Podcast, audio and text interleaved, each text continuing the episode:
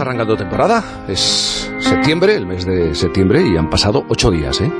El viernes 27 de agosto todos estuvimos muy pendientes, siguiendo las noticias. El viernes 27 de agosto el gobierno español puso fin a la misión de evacuación en Afganistán. 1.900 personas habían sido rescatadas. Españoles, colaboradores afganos, familiares. Sus ángeles de la guarda han sido más de un centenar de militares que desplegados en Kabul y en Dubái, pues claro, se han jugado la vida para darles una nueva oportunidad. ¿Y ahora qué? Esta es la cuestión que nos vamos a plantear en este momento, con nuestros dos invitados. ¿Y ahora qué? ¿Qué va a ser de ellos? Y, y cuando han pasado unos días y miramos atrás, ¿cómo analizamos lo ocurrido? Quiero saludar, en esta vuelta a casa, al capitán José Fernández Prados, piloto del Ejército del Aire que ha participado en esta misión de evacuación en Afganistán. José Fernando, capitán Prados, buenos días. ¿Qué tal? Buenos días a todos. ¿Cómo están? Muy bien. Han sido, ¿verdad?, días, pues días muy duros, eh, dolorosos, en los que el Ejército del Aire ha efectuado 17, quiero recordar, 17 vuelos desde Kabul a Dubái para evacuar de Afganistán a personas que pues trataban de huir desesperadamente del terror, es evidente, el terror talibán. Cinco de esos vuelos lo ha efectuado usted y, quería conversar, pasados estos días, para ver, una semana después, qué siente el capitán Prados, es decir, qué, sensaciones le, le han quedado pasado unos días en los que uno se asienta, se reencuentra con la familia y puede enfocar mejor todo lo vivido, capitán. Pues eh, seguimos sintiendo satisfacción, satisfacción por haber ayudado a toda esa gente y, poder haberles dado eh, una nueva oportunidad de empezar. Y luego, por otro lado, también te queda un poco de desasosiego eh, por el hecho de no haber podido ayudar a más gente, ¿no? de haber dejado allí a, refugiados. Porque esta misión tenía una... son muchas horas de vuelo, pero tenía un componente emocional... Mm, que también ha sido incluso una sorpresa ah, para usted. Cuando llegamos allí la primera vez, eh, la verdad que me sorprendió el ver a, tal cantidad de gente allí esperando. Estaban formados por grupos que imagino que habrían pasado pues el control del aeropuerto y habían sido revisados eh, los bultos que llevaban y demás. Y había un montón de gente repartida por la plataforma, paralelo a lo que es la pista de aterrizaje, esperando para ser embarcados en los diferentes aviones de, los distintos países. Y es que había aviones incluso bloqueando la calle de rodaje que está junto a la pista de aterrizaje para subir a toda esa gente. O sea, me sorprendió muchísimo que hubiera tal cantidad de gente para esa evacuación masiva. No he visto nada igual. Y uno puede reponerse a lo que, insisto, con tantas horas de vuelo, con tanta experiencia, uno puede reponerse a lo que ha vivido allí. Es, de estas situaciones ¿no? que dejan huella. Efectivamente, Jaime. Eh, la primera vez eh, que me tocó entrar con la tripulación, pues normalmente tenemos eh, entre media hora y una hora en tierra con los motores en marcha para evitar cualquier problema. Y al ver toda esa gente allí, cuando tenemos unos minutos para pensar, una vez que dejamos toda la cabina preparada para un posible despegue rápido, pues uno piensa en su familia, piensa en su gente, en, sus sobrinos, en el hijo o el bebé que, espera por llegar, en, su esposa, y uno tiene que hacer de tripas corazón y centrarse rápidamente en lo que está haciendo, porque es muy difícil ver a esa gente, se veía la desesperación en su cara desde arriba de la cabina de vuelo, porque no podíamos bajar abajo para verles, y mucha, la mayoría de la gente iba con un bulto o con una mochila. Eh, ¿Quién hace eso? ¿Quién se lleva una mochila? Se va de su casa para irse fuera. Tiene que ser por desesperación, por sobrevivir, por buscar una nueva oportunidad. Pasó miedo, ¿no? Porque eh, la posibilidad de un atentado talibán siempre estuvo presente. De hecho, el atentado en los alrededores del aeropuerto de Kabul fue, digamos que un punto de inflexión para, para todos los, eh, los participantes en este despliegue. Eh, siempre es un miedo encontrado, Jaime, como decimos, ¿no? Analizamos todas las posibles variantes, hacemos un plan para cada tipo de, de cosa que pueda suceder y es un miedo controlado. Yo más bien diría que es incertidumbre, incertidumbre hasta cualquier ataque en vuelo por eh, fuego de fusilería o ametralladora ligera y ya en tierra pues sí que es verdad esa incertidumbre de una posible incursión en pista mm. ya que días antes habíamos estado viendo las imágenes de toda la muchedumbre acercándose a los aviones en marcha había esa posibilidad los informes de la inteligencia de la inteligencia española también norteamericana eh, al menos tranquilizaban, yo no sé si decir tranquilizaban, ¿no? Decían que no que, eh, que los insurgentes no, no disponían de misiles tierra-aire. Efectivamente, lo que nosotros, o la información que nosotros manejábamos, pues era más eh, del estilo de hipotético caso por fuego directo, como he comentado antes, de fuego de, fusil tipo AK o ametralladoras ligeras. Mm. Entonces la incertidumbre que nosotros teníamos en vuelo era cuando ya entrábamos dentro de, del envolvente o del alcance de esas armas de fusililla, entre unos 1.200 y 1.600 metros. Ahora está en casa, lleva unos días en casa. Eh, eh, ¿Es posible transmitirle a la familia lo, lo, que uno vive? ¿Es posible expresarlo en palabras? Eh, yo creo que no. de hecho, intentamos todos mantenernos tranquilos. Siempre cuando volvíamos, pues mandamos algún mensaje para tranquilizarlos, pero evidentemente no puedes contar ni transmitir todo lo que has visto ni lo que, lo has vivido y tampoco se debe se intenta, o yo por lo menos intento mantenerlos tranquilos, contarle lo justo para que ellos estén tranquilos. Capitán, eh, han sido muchas personas, muchos afganos, muchas familias, pero siempre cuando uno levanta la mirada eh, mientras está trabajando, hay veces que se encuentra con una determinada historia. Ya sé que han sido muchas, pero no sé si se le ha quedado una en concreto, en particular, con, con, alguno de, de, esos ciudadanos que embarcaron en, en su avión? Los compañeros eh, nos comentaron los que estaban abajo con ellos, supervisores de carga, eh, médicos, enfermeros, nos comentaron que había subido una mujer que había perdido, no sé, su hijo o su hija durante la entrada en el aeropuerto por una de las avalanchas.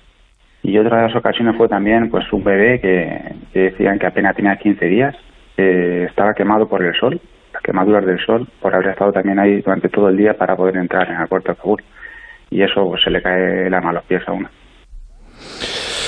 Pues han pasado siete, ocho días, ¿eh? Ocho días, el viernes 27 de agosto, el gobierno español puso fin a la misión de evacuación en Afganistán. Uno de los protagonistas de los que realizó ese trabajo es el capitán José Fernando Prados, piloto del Ejército del Aire. Queríamos conversar con él una semana después seguro que se ven las cosas de una manera distinta. Eh, el ahora qué que hemos planteado esta, esta mañana. Capitán, gracias por acompañarnos. Muchas gracias a todos ustedes, Jaime. Un saludo para todos. Claro, porque ahora qué, todos estos afganos que han llegado a España están siendo atendidos por el Estado. De los más de 2.000 que han llegado, unas 1.600 personas ya están reubicadas en varias comunidades autónomas y más de 400 han sido trasladados a otros países, según datos del Ministerio de, de Inclusión, Seguridad Social y Migraciones que dirige José Luis Escriba. Pero, claro, se prevé una segunda salida de personas, una segunda huida de Afganistán fuera del amparo y de lo que podemos entender la legalidad.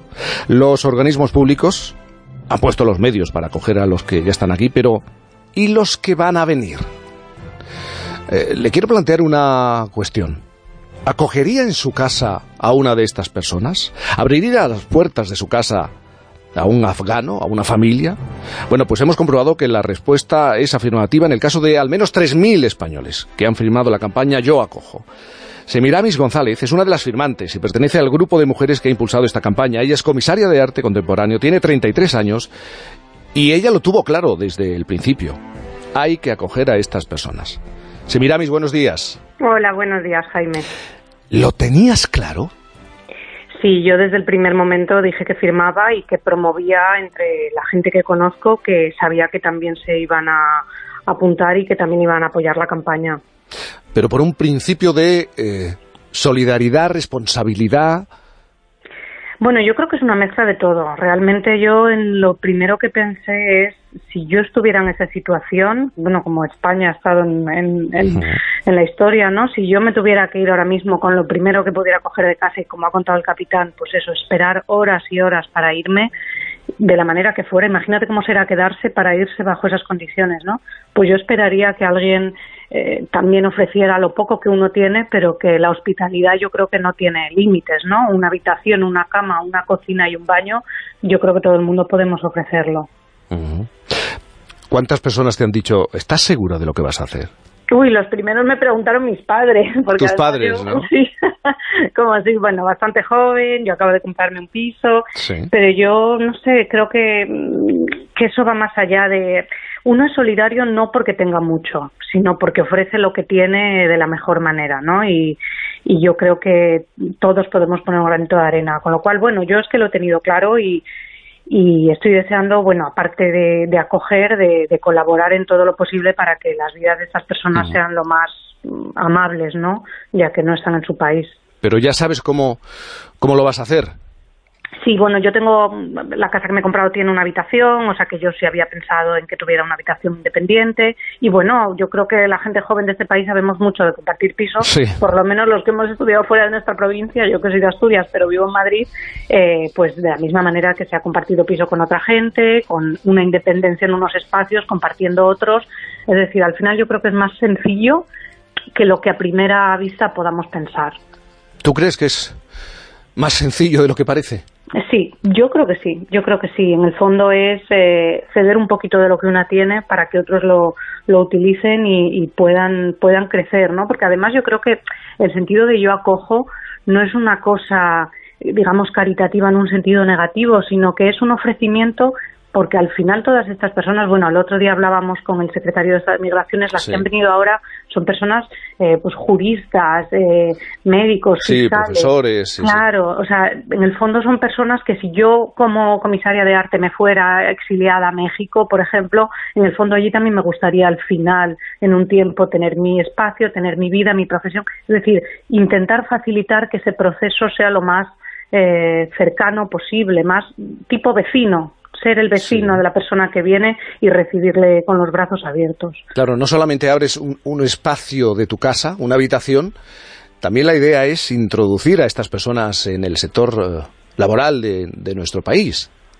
Sí, eso nos lo comentó cuando entregamos las, eh, bueno, todas las inscripciones, que son casi 3.500 al secretario de Estado de Migraciones, nos dijo que desde Canadá había una propuesta de la sociedad civil. Yo creo que Canadá y España eran los únicos países, según nos dijo, donde la sociedad civil había eh, determinado participar activamente en la acogida de refugiados, que eso yo creo que también es una cosa bonita por nuestra parte.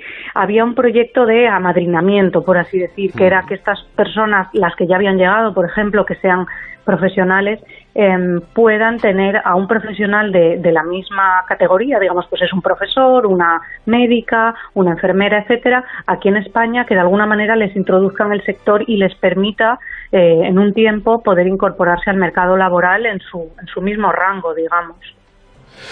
Pues eres una de las 3.000 personas que en este país ha firmado la campaña Yo Acojo. ¿eh? Y qué casualidad fíjate qué cosas. Fernando Eiras es colaborador de este programa. Él siempre está con las bromas, con el jiji, jaja, eh, la extra actualidad.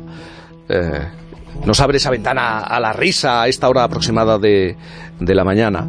Pero es que ha sido pura casualidad, yo no lo sabía ¿eh? y, me acabo, y me acabo de enterar. Fernando, buenos días. Hola, ¿qué tal? Muy buenos días. Yo estaba hablando con Semiramis González, ella es una de las firmantes y pertenece a un grupo de mujeres que impulsó esta campaña, la campaña Yo Acojo, para acoger a personas que han tenido que salir huyendo del espanto y del horror ¿eh? de Afganistán. ¿Y tú también has firmado? Pues es que justo estaba escuchando a Semiramis y digo, anda, pues esto es en lo que nos hemos acogido, o sea, nos hemos apuntado nosotros. Y justo ahora mi esposa me acaba de decir, fíjate, esta es la campaña. Digo, pues sí, qué casualidad. Así que sí, nosotros estamos también dispuestos a acoger porque tenemos un sitio para coger y me parece lo suyo. pero en casa no ha habido un momento, habrá, ¿no? Un momento de debate.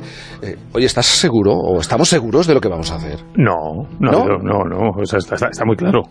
lo teníamos los dos muy claro que hay que hacerlo. Esto es buenísimo, ¿eh? Escuchar esto es buenísimo. Es que yo no sé, nosotros no sobra, no tenemos hijos. Sí, yo voy a ser honesto. Tenemos eh, espacio. Eh, yo voy a ser honesto. A mí me resultaría muy difícil pensar que pueda, y soy totalmente honesto, a mí y a muchísimas personas, pues introducir a una a un ciudadano, a una persona que no conozco en, mi casa. Seguramente tengo que hacer mire, enfocar de otra manera esa... He tenido amigos conocidos en mi casa que me las han liado más gorda, ya te lo digo. Ay, ay, ay, perro viejo.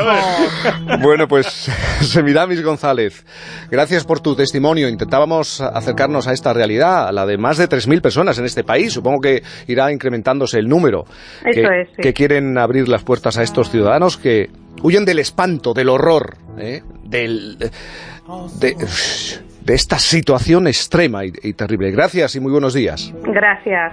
Buenos días. Buenos días. Eres una caja de sorpresas. Pues hijo mío. Eres